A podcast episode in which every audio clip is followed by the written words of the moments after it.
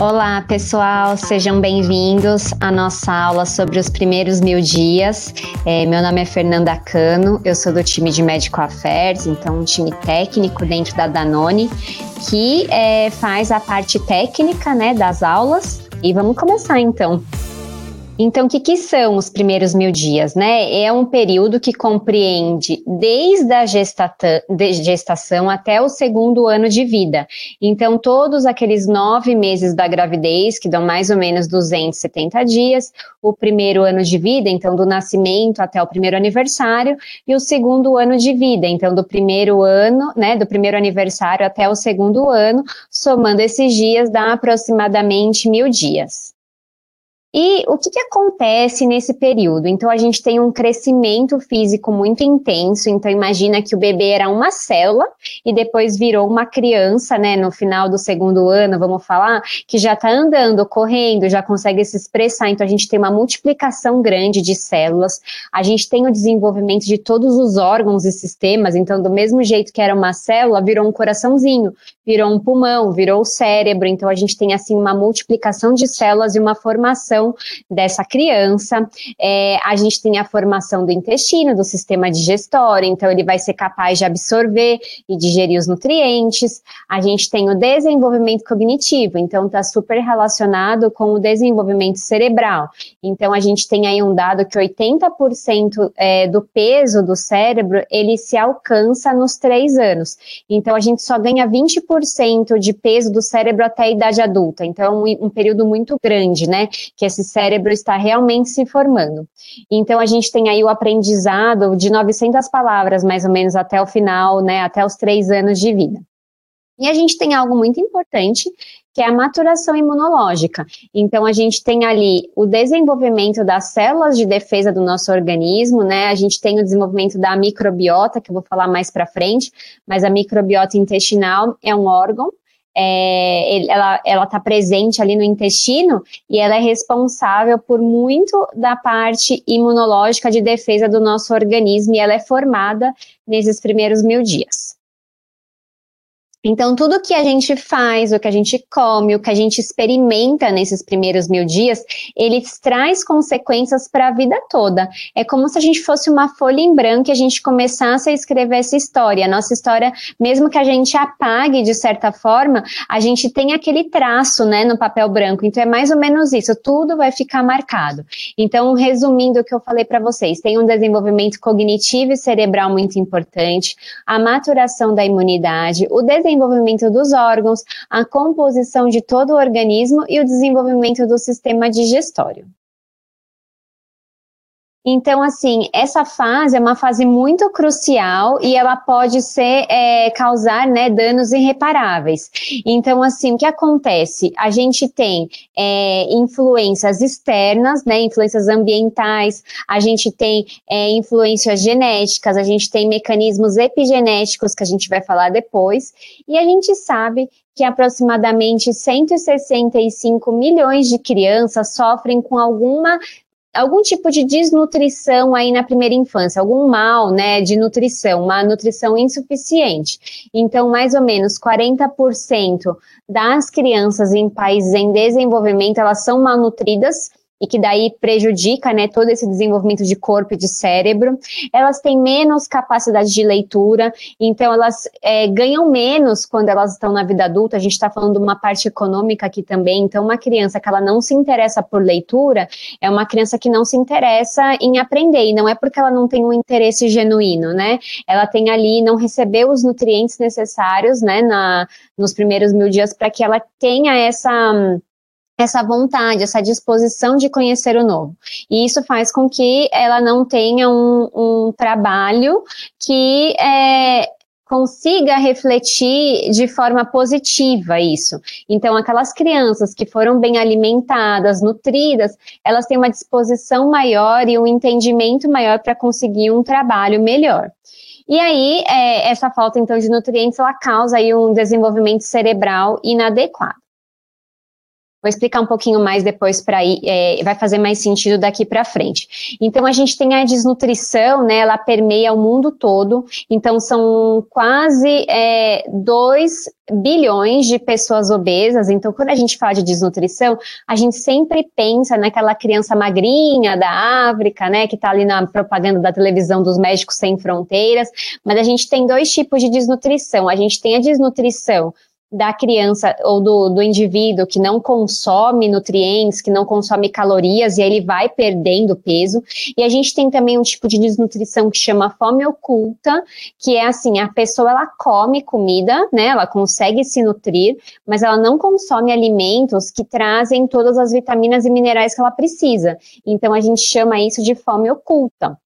Normalmente a fome oculta ela acontece no, nos países é, em desenvolvimento, porque são crianças obesas que acabam consumindo alimentos com é, grande densidade energética, então elas recebem muita energia, mas não recebem os nutrientes adequados, né? E pensando na população como um todo, Hoje a gente tem quase 2 bilhões de pessoas com risco de obesidade, então pensando que a gente tem aí 6 bilhões de é, pessoas no mundo, um terço já tem sobrepeso ou obesidade, é, e ao mesmo tempo a gente tem aí 400, e, 400 milhões de desnutridos, e é, pessoas com anemia ferropriva também, que também é, é um reflexo dessa nutrição que não é adequada.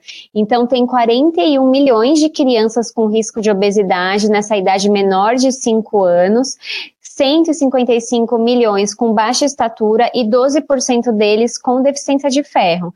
Então, a gente tem aí um problema latente e tudo isso tem a ver com os mil dias.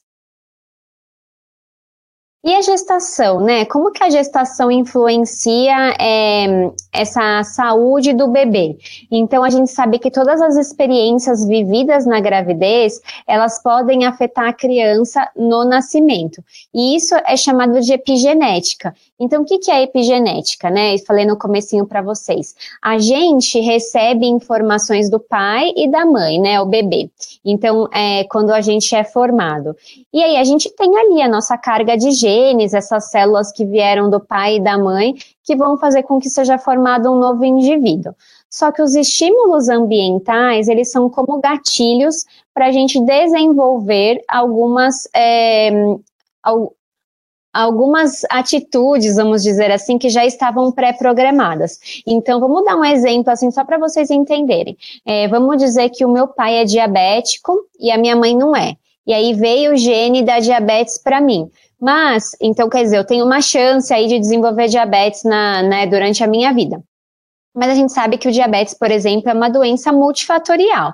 Se eu tenho uma, uma alimentação boa, se eu faço exercício, é, se, eu, se eu cuido da minha saúde, eu continuo tendo chance de desenvolver diabetes, mas uma chance menor, talvez. Agora, se eu não me cuido, se eu como muito doce, se eu não faço exercício, a chance de eu desenvolver essa diabetes é muito maior.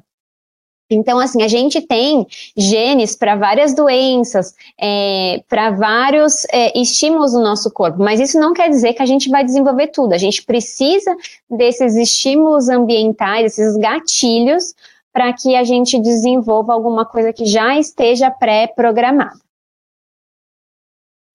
E o pré-natal, né? Então, o que, que significa o pré-natal? Vocês já devem estar passando por isso, né? Então, o pré-natal ele, com, ele começa quando a gestante ela faz o teste e é confirmada que existe uma gravidez. Então, o recomendado é que se façam seis consultas de pré-natal, e a intenção dessas consultas é que o médico avalie como que está a gestação, tanto do lado da mãe quanto do lado do bebê, para tentar encontrar maneiras de se tiver alguma doença que já está sendo desenvolvida, que ela possa ser tratada enquanto a gestação está acontecendo, ou então que se programe né, uma intervenção para o bebê na hora do nascimento, ou uma intervenção para a mãe.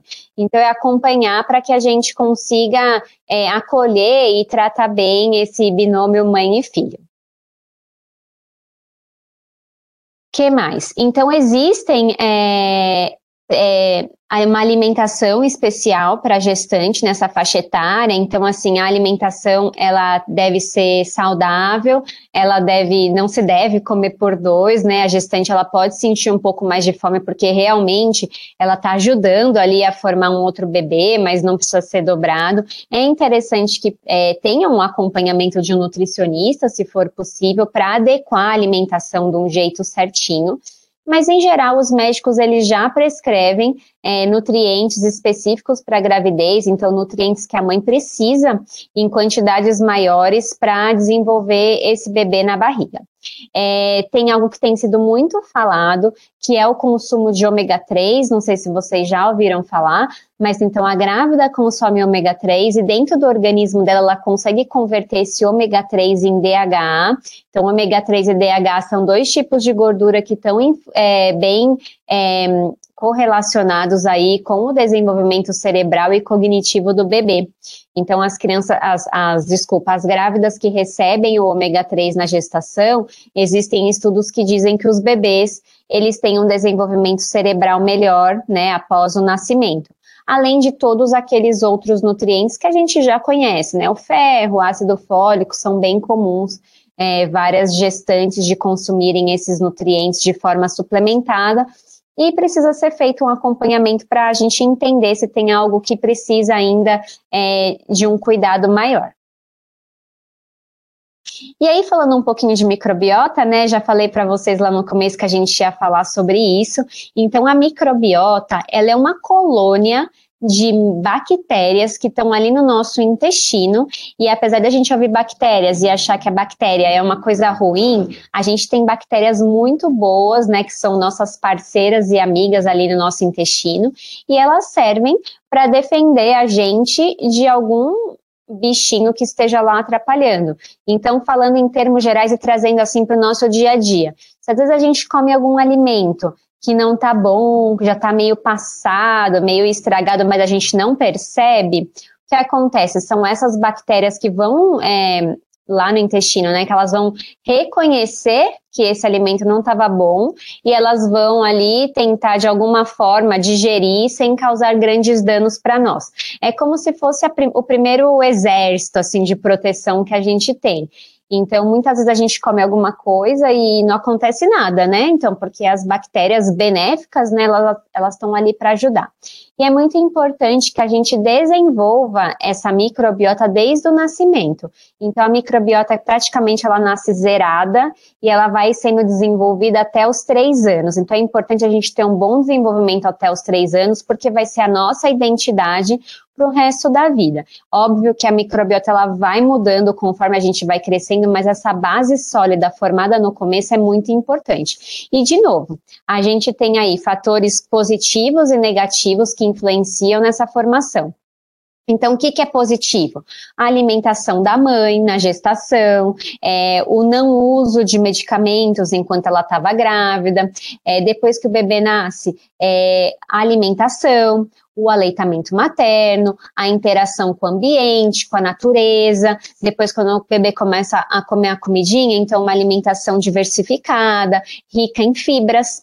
E o que, que prejudica tudo isso? Então, se a mãe é, usa medicamentos na gravidez, como por exemplo antibióticos, se ela não se alimenta adequadamente, se o bebê nasce prematuro, o tipo de parto, então o parto cesárea, ele prejudica um pouco a formação da microbiota no início da vida, porque no parto vaginal o bebê ele já é, tem contato com bactérias da vagina da mãe. E quando a gente tem a cesárea, ele tem contato com outras bactérias que não são a, as bactérias vaginais. Então, existe aí uma diferença.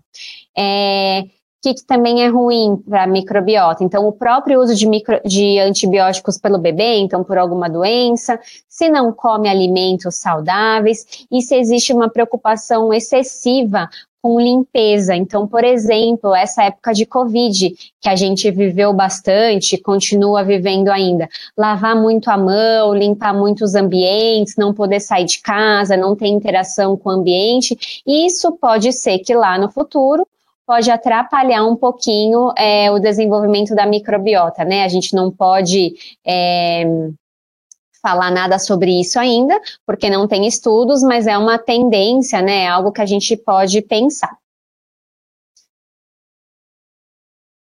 E aí, o que, que tem de importante, né? Aspectos do trato gastrointestinal. Então, é o lugar que a gente faz a digestão e absorção dos nutrientes, então o intestino funcionando adequadamente.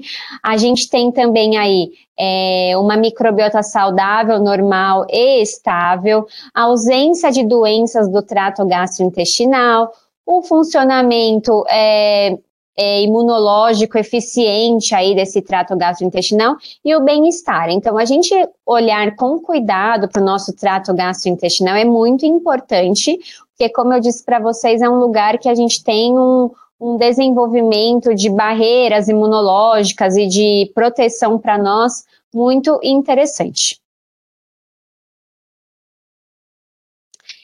E é, eu acho muito legal esse slide, quero mostrar para vocês que é sobre o poder da nutrição. Então, comparando uma colmeia, a gente tem um monte de abelha operária e tem também a abelha rainha.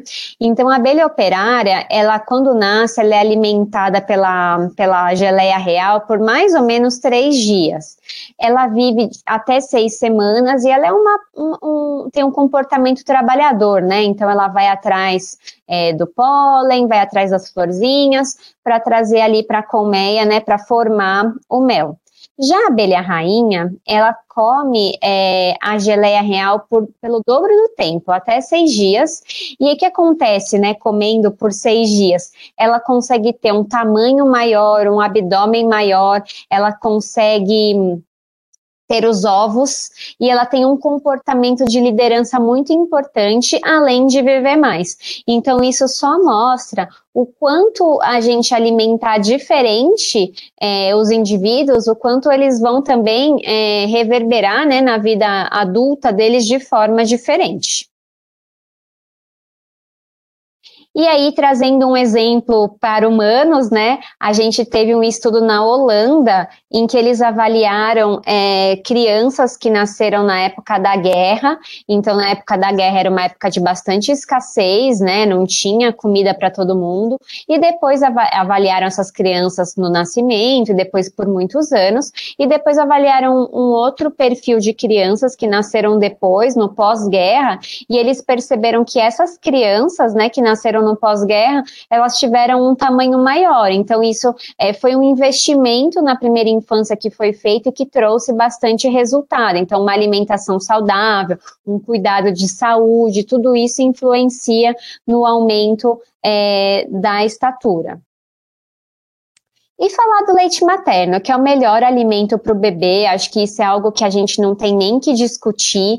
Então, o aleitamento materno, ele evita é, o risco de manifestação alérgica, ajuda no desenvolvimento cognitivo, ele está ali pronto para o que o bebê precisa, com todos os nutrientes, na temperatura adequada, então é a melhor nutrição que ele pode ter, ajuda no desenvolvimento motor e oral, é, diminui a incidência de doença crônico não transmissível, então que é obesidade, diabetes, pressão alta, protege contra infecções, diminui a incidência de diarreia, isso que a gente fala para o bebê. E aí a gente tem um benefício para a mãe também, então no pós-parto ajuda a, o útero voltar ao normal, é, ajuda a diminuir risco de câncer e também para o binômio mãe e filho. Então a gente tem ali os benefícios psicológicos, então aquela é, aquele, aquele olhar da mãe para o bebê, então a gente cria esse vínculo que é muito importante.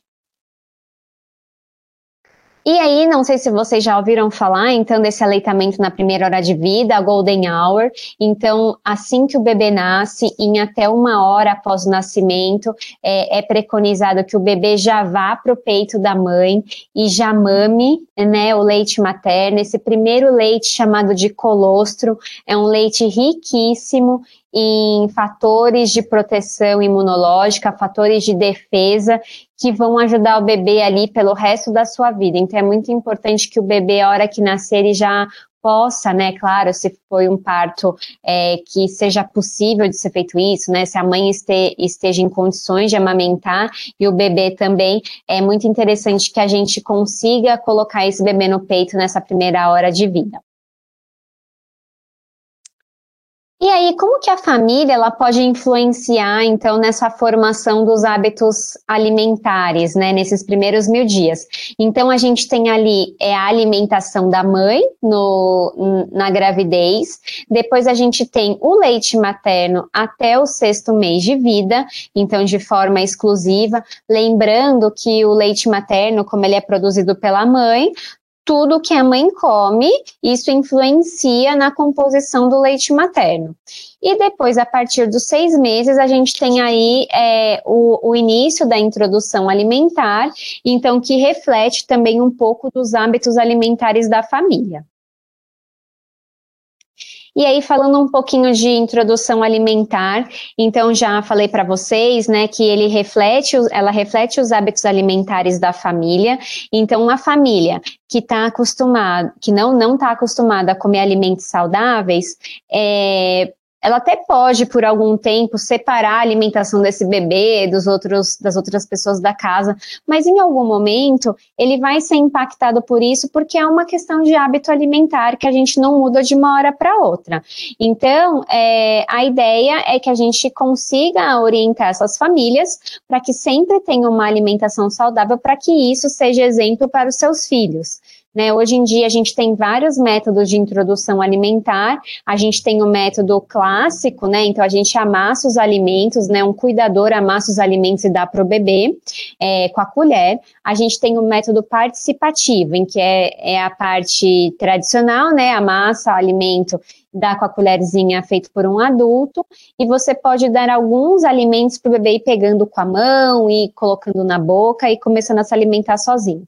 E existe também o B, BLW, que significa Baby Led Weaning, que o bebê se alimenta sozinho. Então, existem cortes específicos, existem texturas específicas que você coloca para o bebê e ele se alimenta de forma hum, independente. Então, assim, não tem certo, não tem errado. O errado é só bater o alimento no liquidificador, que isso não pode, nem passar na peneira mas o jeito como vai oferecer o alimento, né, ou do, do, jeito clássico, ou no participativo, ou no BLW, isso depende muito de como é, é, a relação da família com o bebê, a disponibilidade de tempo, e também se o bebê já está preparado, né, para se alimentar.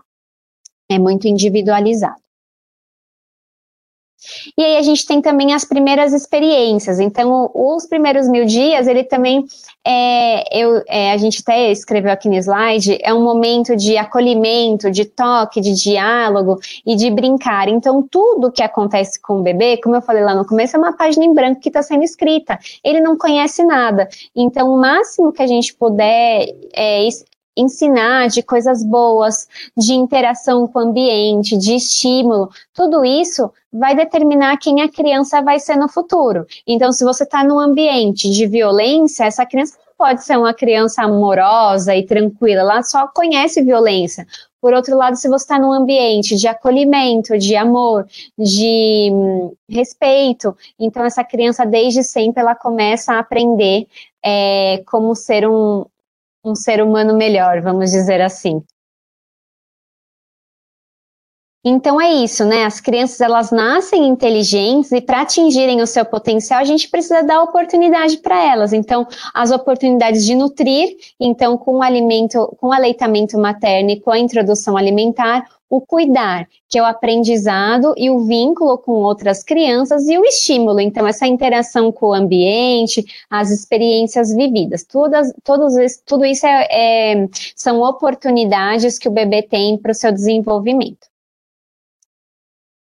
E aí, não sei se vocês já sabem, mas é, desde 2016 existe uma lei para a primeira infância, então tem algumas propostas, né, que, é, que embasam essa lei. Então, por exemplo, como o direito de brincar, é, você poder priorizar a qualificação profissional das escolinhas para a primeira infância, então o atendimento domiciliar de equipes de saúde, a licença paternidade, então envolver essa faixa etária em políticas públicas e aí também ter atenção especial e proteção às mães é, aquelas que querem entregar os filhos para adoção também, para que eles tenham uma outra oportunidade de vida.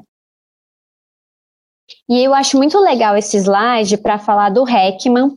Então, o Heckman, ele ganhou o Prêmio Nobel de Economia dizendo assim, Se eu invisto um dólar na primeira infância, lá no futuro eu vou colher 7 dólares. Então, eu tenho aí um aumento na economia de sete vezes se eu consigo dar o melhor para aquela criança no começo da vida. Então, se a gente for pensar que a gente investiu um e lá na frente a gente escolheu sete, esse sistema ele se retroalimenta sempre, né? Então, em teoria, a gente teria cada vez mais crianças melhor desenvolvidas e com melhores oportunidades se a gente conseguisse é, fazer essa roda girar.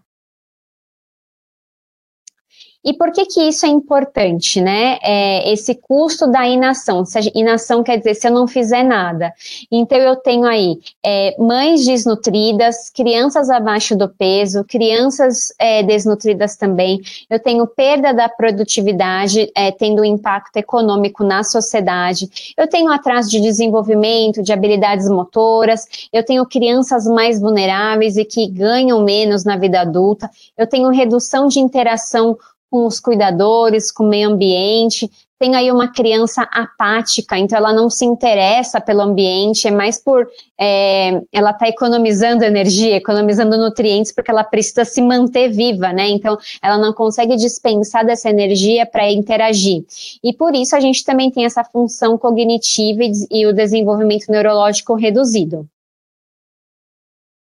E, é, e o que, que a gente faz para isso, né? O que, que como que a Danone contribui para esses primeiros mil dias? Então a gente tem ali uma política parental muito interessante, né? Então a gente tem além da política parental, é, a gente tem é, leis que a gente fala práticas de marketing que são éticas, então a gente não faz promoção comercial de fórmula infantil, a gente apoia a amamentação, né? A gente tem aí a política parental que a mãe ela fica seis meses em casa para poder amamentar é, exclusivamente seu bebê. Existem salas de amamentação nos nossos escritórios e nas nossas fábricas.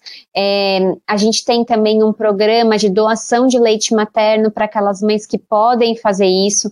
A gente investe em pesquisa e ciência em relação ao leite materno, então já faz 120 anos que a Danone estuda o leite materno e a gente tem diversas é, parcerias aí com ONGs para a gente cada vez mais falar sobre os primeiros mil dias.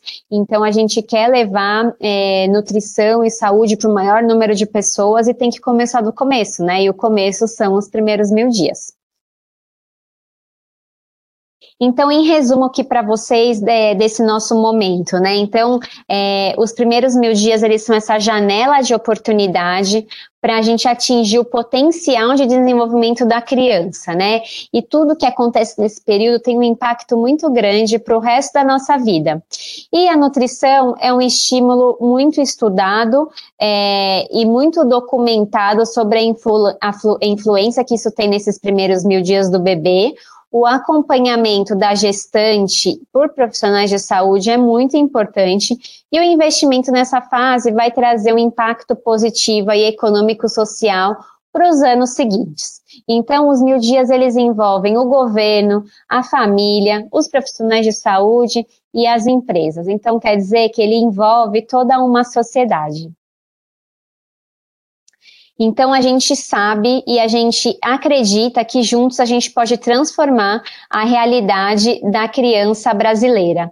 É, obrigada por vocês estarem aqui. Espero que vocês tenham aproveitado essa aula e tenham aprendido sobre os mil dias e estejam aí energizados para a gente conseguir fazer os mil dias das nossas crianças sempre um momento de muito aprendizado e uma realmente uma oportunidade de uma vida melhor. Obrigada e até mais.